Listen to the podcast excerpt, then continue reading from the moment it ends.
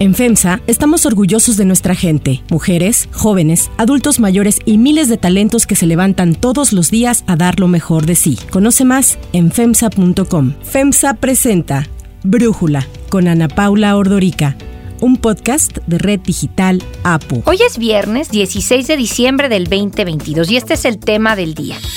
Mientras un juez impone 18 meses de prisión preventiva al expresidente de Perú, Pedro Castillo, las movilizaciones en su defensa crecen. Pero antes vamos con el tema de profundidad. Bienvenido, bienvenido, bienvenido a los Estados Unidos. El 18 de diciembre se conmemora el Día Internacional del Migrante, ya que en esa fecha, pero de 1990, la Asamblea General de la ONU aprobó la Convención Internacional sobre la Protección de los Derechos de los Trabajadores Migrantes y de sus familias. La migración suele ser impulsada por muchas razones, problemas económicos, políticos, ambientales, de salud. Por ejemplo, se pudo ver un repunte migratorio en el mundo tras el inicio de la pandemia por COVID. En México, la situación se está complicando. Durante diciembre del 2018, las autoridades migratorias estadounidenses detuvieron a más de 14 mil mexicanos y en septiembre de este año los detenidos fueron 64 mil. Apenas el fin de semana pasado se registró un cruce masivo de personas, en su mayoría venezolanas, hondureñas, nicaragüenses y ecuatorianas, desde Chihuahua hacia El Paso, Texas, convirtiéndose en una de las caravanas más grandes de los últimos años. Esperamos tener asilo político en los Estados Unidos porque nos sentimos vulnerables acá. Por lo menos 2.000 personas llegaron a Estados Unidos cada día del fin de semana. Y para el lunes, más de 5.000 migrantes estaban en el centro de procesamiento de la patrulla fronteriza. Durante el trayecto hacia Estados Unidos, parte de los migrantes que integraban la caravana fueron secuestrados en Durango, lo que se consideró como uno de los secuestros masivos más grandes en los últimos años en el país. Los migrantes informaron que unas personas portando supuestos uniformes de policía detuvieron los autobuses en los que viajaban e intentaron extorsionarlos, les pidieron entre 200 y 5 mil pesos a cada uno, pero después se los llevaron a zonas cercanas en donde fueron secuestrados. Fuimos secuestrados, somos más de 1.400 inmigrantes que fuimos secuestrados en el cartel de Durango. Días después, elementos del Ejército y de la Guardia Nacional los rescataron. La Secretaría de Seguridad y la Fiscalía del Estado dijeron que no existen investigaciones sobre el caso. El Paso, Texas, ha registrado un aumento de personas que provienen de México y que buscan quedarse. Tan solo en octubre fueron 53 mil casos, una cifra mayor que en cualquier otra zona de la frontera entre los dos países. Además, los agentes federales han registrado un número récord de detenciones a lo largo de toda la frontera sur, casi 2.4 millones en el último año. Se espera que la crisis migratoria incremente todavía más a partir del próximo 21 de diciembre, cuando se dejará de aplicar el título 42, esta política implementada en el año 2020 por el gobierno del presidente estadounidense Donald Trump, que ha mantenido Joe Biden. El título 42 permite deportar inmediatamente a personas indocumentadas y solicitantes de asilo en la frontera con el argumento de que propagan los contagios de COVID. Tras la orden de un juez federal, el mes pasado de terminar esta política, el Departamento de Seguridad Nacional de Estados Unidos espera que entre 12.000 y 14.000 migrantes buscarán cruzar la frontera diariamente a partir del 21 de diciembre. Le pedimos al presidente Biden, porque es el único presidente que sí sabemos que nos va a ayudar y que nos va a abrir la puerta. Pero la administración de Joe Biden no se va a quedar con los brazos cruzados. Ya prepara nuevas reglas para limitar que los migrantes puedan ser aceptados como asilados en la frontera sur. De recibir a 14 mil personas diarias, las autoridades estadounidenses temen que las estaciones de la patrulla fronteriza se llenen y que los recursos del Departamento de Seguridad Nacional no sean suficientes. Ante las dudas sobre las próximas políticas migratorias, el asesor de Seguridad Nacional Jake Sullivan habló al respecto. The team has been working very hard to ensure that we are taking steps to be able to manage the expiration of Title 42. The issues related to ensuring an orderly, humane migration process at the border are being persistently and constantly addressed. Por su parte, el secretario de Seguridad Nacional, Alejandro Mayorkas, explicó en un comunicado que continuarán expulsando a los migrantes por medio del título 8, una política que permite al gobierno deportar e imponer penas a quienes no cumplan con un fundamento legal para permanecer en Estados Unidos. Mientras más se acerca la fecha en que se bloquee el título 42, más personas llegarán a la frontera, pese a las temperaturas extremas y las deficiencias en seguridad y alimentos en que se encuentran. El análisis. Para profundizar más en el tema, le agradezco a Tonatiu Guillén, profesor del Programa Universitario de Estudios del Desarrollo de la UNAM, excomisionado del Instituto Nacional de Migración, platicar con nosotros. Tonatiu, ¿por qué han aumentado de esta manera los migrantes que quieren llegar a Estados Unidos? En principio hay que subrayar que los últimos dos años, usando una metáfora, el mundo está sacudido con distintas crisis. Efectivamente, la crisis del COVID, las repercusiones económicas, los desbalances que generan en muchos países y sumados a este escenario de crisis previas, como pueden ser políticas económicas y sociales, de, de pobreza o de inseguridad y violencia, todo eso junto intensificó la salida de personas de sus países y es una salida por estos factores eh, obligada, no no es un escenario eh, cómodo para nadie, es realmente una tragedia humanitaria la que estamos viviendo y para poner el ejemplo más grande de todos, pues es el nuestro en México. México a partir exactamente de abril del 20, con las repercusiones estas que te estoy comentando, sobre todo las económicas y de ingreso de las familias, búsqueda de alternativas, México volvimos otra vez a emigrar a Estados Unidos y ahora somos pues casi el 40% del total del flujo. Entonces hay una recomposición muy grande en el territorio social mexicano que, que generó una salida de esta escala y que seguramente va a continuar el próximo año pero así como México, este, hay países que no teníamos en estas dimensiones y en esta escala, ya sabíamos del flujo centroamericano que era, pues durante los años pasados fue el más importante, pero ahora tenemos otros que no estaban de ese tamaño y en particular hay tres que son muy notables. Uno es el de Cuba, que ya existía, pero pues tiene un repunte muy notable también en los últimos dos años. El otro que no teníamos por acá, más que marginalmente, es Nicaragua. Sí. que también era un flujo pequeñito y ahora es pues mucho mayor que el del Salvador, por ejemplo, para que nos demos una idea del crecimiento. Y el tercero que también fluyó de manera muy espectacular es el de Venezuela, de venezolanos, que era también menor, era un flujo ya muy grande, pero estaba concentrado más en los países vecinos de América del Sur y tuvimos un repunte este muy dramático de venezolanos y que también pasaron a constituir de las principales nacionalidades. Entonces, este conjunto de factores y de nacionalidades pues son las que están haciendo una presión enorme en la frontera sur de Estados Unidos. En parte, como comentas, la coyuntura del fin del título 42 puede sonar como una campanita para vengan más personas, pero la verdad es que Estados Unidos puede estar posiblemente más cerrado y el gobierno de Biden por lo pronto lo que está anunciando pues son eh, procesos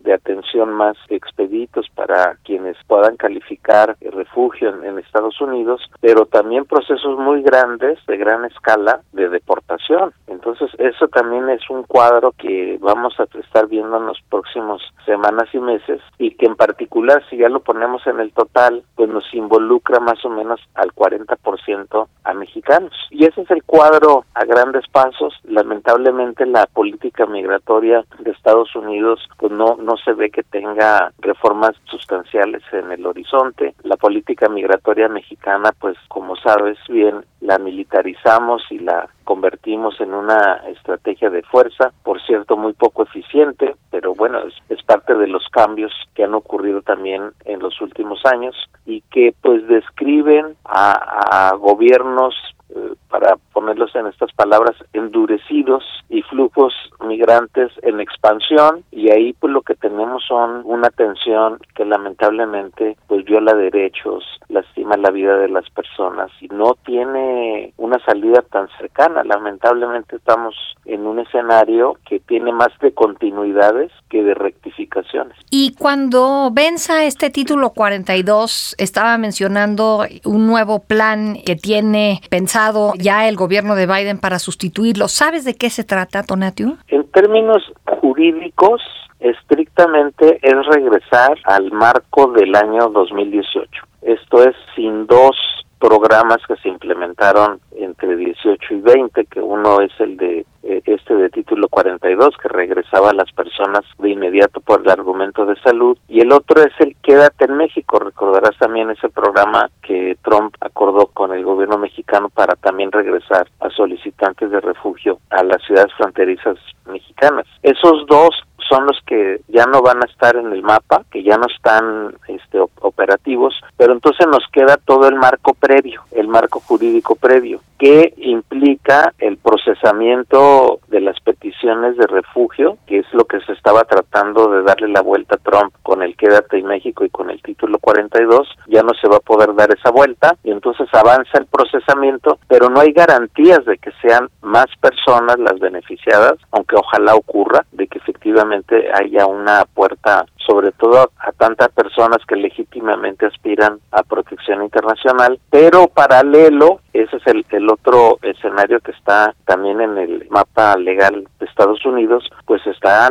la ruta de la deportación. Entonces, que se ha hecho toda la vida para decirlo de esa forma, y que ha regresado a mexicanos, ha regresado a centroamericanos, y aquí la pregunta es si México va a aceptar retornos de otras nacionalidades. Eso me quedo con la duda, porque formalmente México no tendría por qué ser receptor de terceros países, de nacionales de otros países. Aunque, aunque nuestro presidente se la vive defendiendo a los presidentes de esos países, a Díaz Canel en Cuba, a Daniel Ortega en Nicaragua y a Maduro en, Venezuela. Entonces, Venezuela, sí. Sí, eso lo dejo como pregunta porque la deportación de nacionales de Nicaragua desde Estados Unidos no es un asunto simple, ni de los cubanos mismos, ni de venezolanos. Entonces, la tentación de que haya un acuerdo con México es muy alta y yo esperaría que no ocurra porque estaríamos nuevamente siendo parte de un modelo pues que de entrada viola derechos y tratados internacionales que México tiene en materia de refugio y nuestra propia legislación. Pero lo dejo como punto pendiente y que habría que ver si cómo va a reaccionar el, gobierno, mexicano, y si hay ya tal vez, eso no no lo sé, algunos diálogos en el tema, pero yo esperaría que hubiese más firmeza y de que tuviéramos pues un rol pues menos alineado a la política de Estados Unidos y más alineado a nuestro propio marco jurídico. Tonatiu Guillén, muchísimas gracias por tu análisis y por platicar con nosotros. Un gusto saludarte y gracias por la invitación. Si te gusta escuchar Brújula, te invitamos a que te suscribas en tu aplicación favorita o que descargues la aplicación Apo Digital. Es totalmente gratis y si te suscribes será más fácil para ti escucharnos. Además, nos puedes dejar un comentario o calificar el podcast para que sigamos creciendo y mejorando para ti. Hay otra noticia para tomar en cuenta. 1. Crisis peruana. Entró en vigor el estado de emergencia decretado por el gobierno de Perú, mientras las movilizaciones ciudadanas se multiplican en diversos puntos del país. Las protestas estallaron el 7 de diciembre después de que el Congreso destituyó a Pedro Castillo, derivado de su decisión de disolver al Parlamento, y su anuncio de conformar un gobierno de emergencia, lo que fue calificado como un golpe de Estado. Las marchas, que encabezan integrantes de sindicatos, campesinos, organizaciones civiles y ciudadanos que apoyan a Castillo, se desarrollan bajo una fuerte presencia policial y han dejado hasta ahora 14 muertos, 6 en el primer día del estado de emergencia. Para Brújula, Stephanie Enaro, analista internacional, nos habla sobre las protestas que se viven en Perú. Unos ven que se derrocó un presidente, mientras que otros ven que se está defendiendo la democracia. Y es que justamente este contexto global, en donde el malestar económico detonado por la pandemia está poniendo a prueba tantos proyectos políticos y también el hecho de que la democracia liberal esté en su punto más bajo, lo hacen muy ilustrativo con lo que está pasando en la región. Ahora, es importante notar que las regiones que se están levantando en señal de protesta por lo que ocurrió con Castillo son las regiones en donde Castillo ganó, mientras que en las zonas más urbanas están felices de que Castillo haya salido. Una de las principales exigencias de los manifestantes es la destitución de la presidenta Dina Boluarte, quien fue nombrada titular del Ejecutivo al declararse vacancia tras el arresto de Pedro Castillo. Boluarte reafirmó su propuesta de adelantar las elecciones generales, algo que el propio Castillo ha pedido rechazar, pues sostiene que él sigue siendo el presidente electo por el pueblo peruano. Sin embargo, Boluarte declaró toque de queda en 15 provincias de Perú en un intento por calmar las movilizaciones. Ayer también se llevó a cabo la audiencia en donde se revisaría la medida cautelar impuesta al expresidente Castillo, a la cual ni él ni sus abogados se presentaron. Pese a la ausencia del exmandatario, el juez Juan Carlos Checkley resolvió que Castillo deberá permanecer 18 meses en prisión preventiva, tal como lo había solicitado la Fiscalía, mientras se lleva a cabo la investigación correspondiente. En la audiencia, el fiscal adjunto señaló que hay peligro de fuga de Castillo, dado que el gobierno de México expresó su decisión de concederle asilo. En relación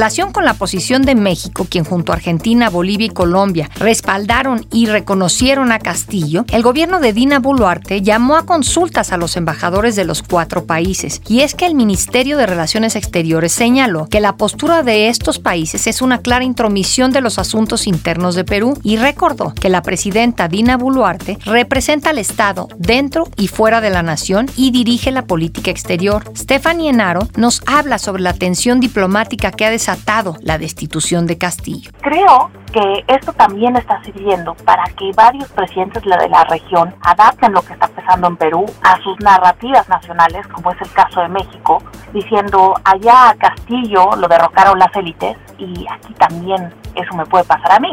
Entonces es un asunto de conveniencia más que un asunto de solidaridad. También otro punto importante que hay que ver es que de los últimos seis presidentes que ha tenido Perú desde 2018, solamente dos han pasado por las urnas. Entonces es un problema de legitimidad democrática. Me parece muy buena idea que estén intentando adelantar las elecciones porque obviamente se necesita un nuevo inicio que calme la sed de justicia de los peruanos. Con el inicio del estado de emergencia y la confirmación por parte de las autoridades de nuestro país de una pausa en las relaciones con Perú, el embajador de México, Pablo Monroy, confirmó que existen cerca de 450 mexicanos varados en el país, la mayoría en la zona de Cusco. Se refirió a la situación como de preocupación, pues las manifestaciones han afectado los aeropuertos y carreteras de Perú. Estamos analizando medios y formas para que todas las personas puedan regresar a México tan pronto como sea posible, en condiciones que garanticen su seguridad y su integridad.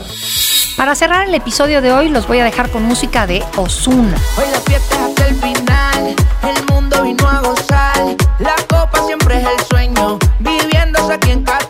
La FIFA anunció que el cantante puertorriqueño actuará en la ceremonia de clausura de la Copa Mundial de Fútbol Qatar 2022 este próximo domingo, día en que se enfrentarán las selecciones de Argentina y Francia buscando ganar el trofeo. Osuna formó parte de la banda sonora oficial del Mundial al sacar su canción Arbo en conjunto con el rapero Gims. Le pusieron ese nombre al sencillo ya que es un término coloquial de Qatar que significa bienvenido.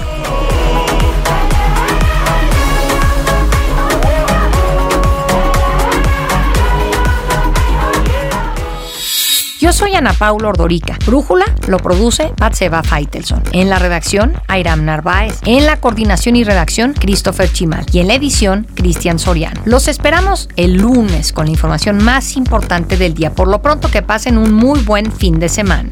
Oxo, Farmacias ISA, Cruz Verde, Oxo Gas, Coca-Cola FEMSA, Invera, Torrey y PTM son algunas de las muchas empresas que crean más de 245 mil empleos tan solo en México y generan valor como parte de FEMSA. FEMSA presentó Brújula con Ana Paula Ordorica, un podcast de Red Digital APO.